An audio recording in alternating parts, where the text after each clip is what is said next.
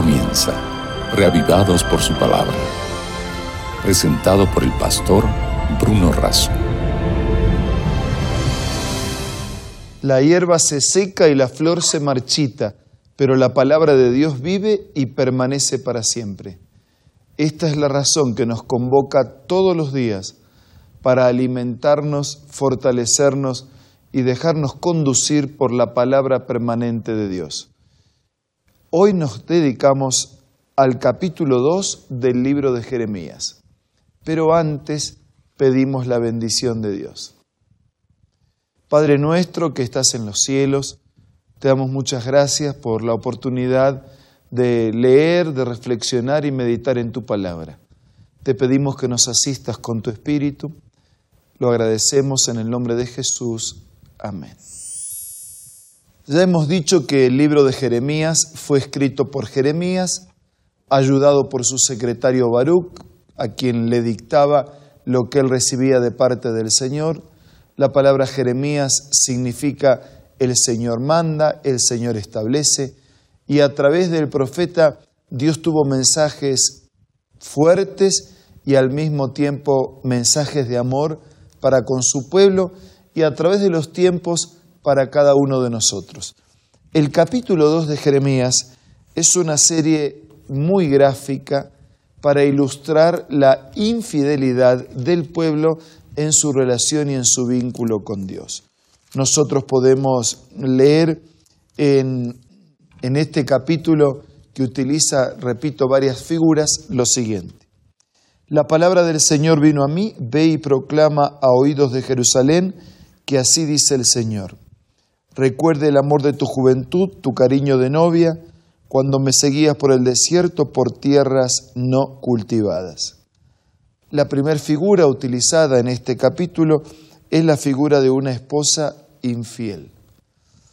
El vínculo del pueblo con Dios no fue recíproco. Ante la fidelidad de Dios para con el pueblo, el pueblo quebrantó esa relación y devolvió, pagó con infidelidad. Dice versículo 3, Israel estaba consagrada al Señor, era las primicias de su cosecha, todo el que comía de ella sufría las consecuencias, le sobrevenía la calamidad. Escuchen la palabra del Señor, descendientes de Jacob, tribus todas del pueblo de Israel. Así dice el Señor. ¿Qué injusticia vieron en mí sus antepasados? Que se alejaron tanto de mí. Se fueron tras lo que nada vale y en nada se convirtieron. Versículo 6. Nunca preguntaron dónde está el Señor, que nos hizo subir de Egipto, que nos guió por el desierto, por tierra árida y accidentada, reseca y tenebrosa, tierra que nadie transita y en la que nadie vive. Yo, dice el Señor, los traje a una tierra fértil para que comieran de sus frutos y de su abundancia. Pero ustedes vinieron y contaminaron mi tierra, hicieron de mi heredad algo abominable. Nunca preguntaron los sacerdotes, ¿dónde está el Señor? Los expertos de la ley jamás me conocieron. Los pastores se rebelaron contra mí. Los profetas hablaron en nombre de Baal y se fueron tras dioses que para nada sirven. Versículo 11. ¿Hay alguna nación que haya cambiado de dioses a pesar de que no son dioses? Pues mi pueblo ha cambiado al que es su gloria, por lo que no sirve para nada. Después de todo lo que Dios había hecho por ese pueblo, demostrando protección, interés, amor, fidelidad, después de todo lo que Él había hecho por ese pueblo, encuentra un pueblo que, que lo cambia por otros dioses que no son dioses. Espántense cielos ante esto, tiemblen y queden horrorizados ante el Señor. Desde versículo 13 en adelante se utiliza otra figura, constructor de cisternas rotas. Dos son los pecados que ha cometido mi pueblo. Me han abandonado a mí, fuente de agua viva, y han cavado sus propias cisternas, cisternas rotas que no retienen agua. tan gráfico, tan breve, tan contundente. Dos pecados. Me abandonaron a mí, fuente de agua viva, y cavaron para sí cisternas rotas que no retienen el agua. La tercera figura utilizada a partir del versículo 14 es la de un esclavo. ¿Acaso es Israel un esclavo? ¿Nació en la esclavitud? ¿Por qué entonces lo saquean? Versículo 19, tu maldad te castigará, tu infidelidad te recriminará. Ponte a pensar cuán malo y amargo es abandonar al Señor tu Dios y no sentir temor de mí, afirma el Señor, el Señor Todopoderoso. Desde el versículo 20 en adelante aparece la cuarta figura de esta relación de infidelidad de parte del pueblo. Y la figura es un animal rebelde. Desde hace mucho quebraste el yugo, te quitaste las ataduras y dijiste, no quiero servirte. Sobre toda colina alta y bajo todo árbol frondoso te entregaste a la prostitución. Yo te planté como una vid selecta con una semilla genuina. ¿Cómo es que te has convertido en una vid degenerada y extraña? Al animal rebelde como figura, como una nueva figura de infidelidad, le sigue el de una viña extraña. Yo te planté, dice, con, con semilla genuina. ¿Cómo es que te has convertido en una viña degenerada y extraña? De versículo 22 en adelante encontramos la sexta figura, la figura de una persona sucia. Aunque te laves con lejía, te frotes con mucho jabón, ante mí seguirá presente la mancha de tu iniquidad, afirma el Señor Omnipotente. ¿Cómo puedes decir, no me he contaminado, ni me he ido tras los baales? Considera tu conducta en el valle Reconoce lo que has hecho. Camella ligera de cascos que no puede quedarse quieta. Una persona sucia, aunque, aunque te laves, te frotes bien frotado, con la mejor lija, ¿no? con el mejor jabón, la mancha permanece.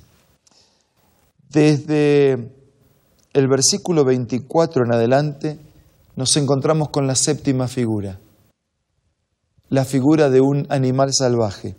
Asna salvaje que tiras al monte cuando ardes en deseos, olfateas el viento.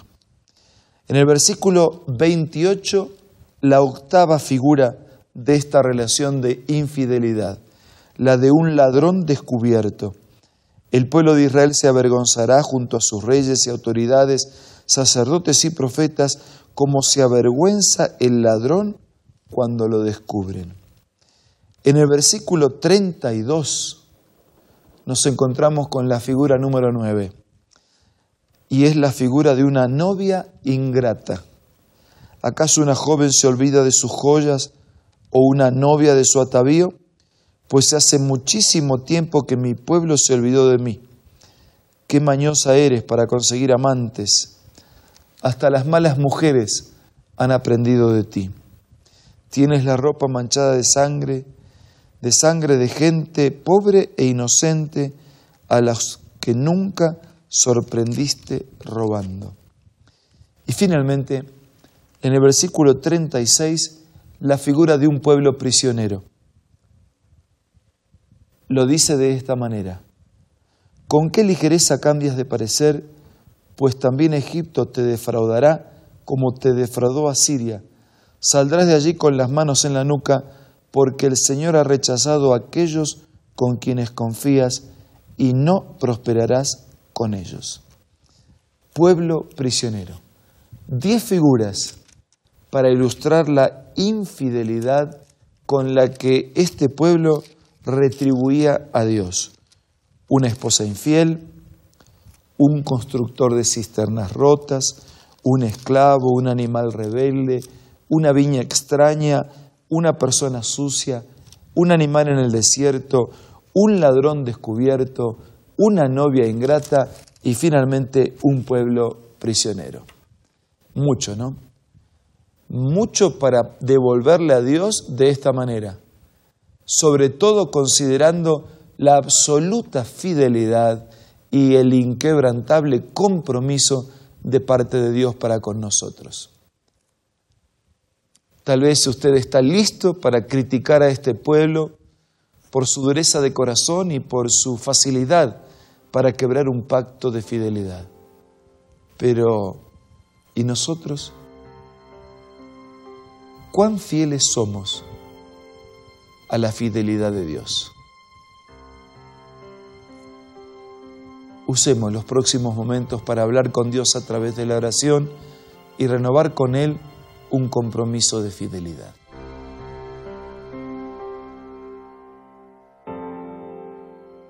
Padre nuestro que estás en los cielos, gracias por el amor puro y fiel con que nos amas. Perdónanos porque no siempre hemos sido recíprocos contigo y ayúdanos para que te amemos de verdad, fielmente, respetando tus palabras, cumpliendo tus mandamientos y haciendo tu voluntad. Quédate con todos nosotros. Te lo pido y te lo agradezco en el nombre de Jesús. Amén.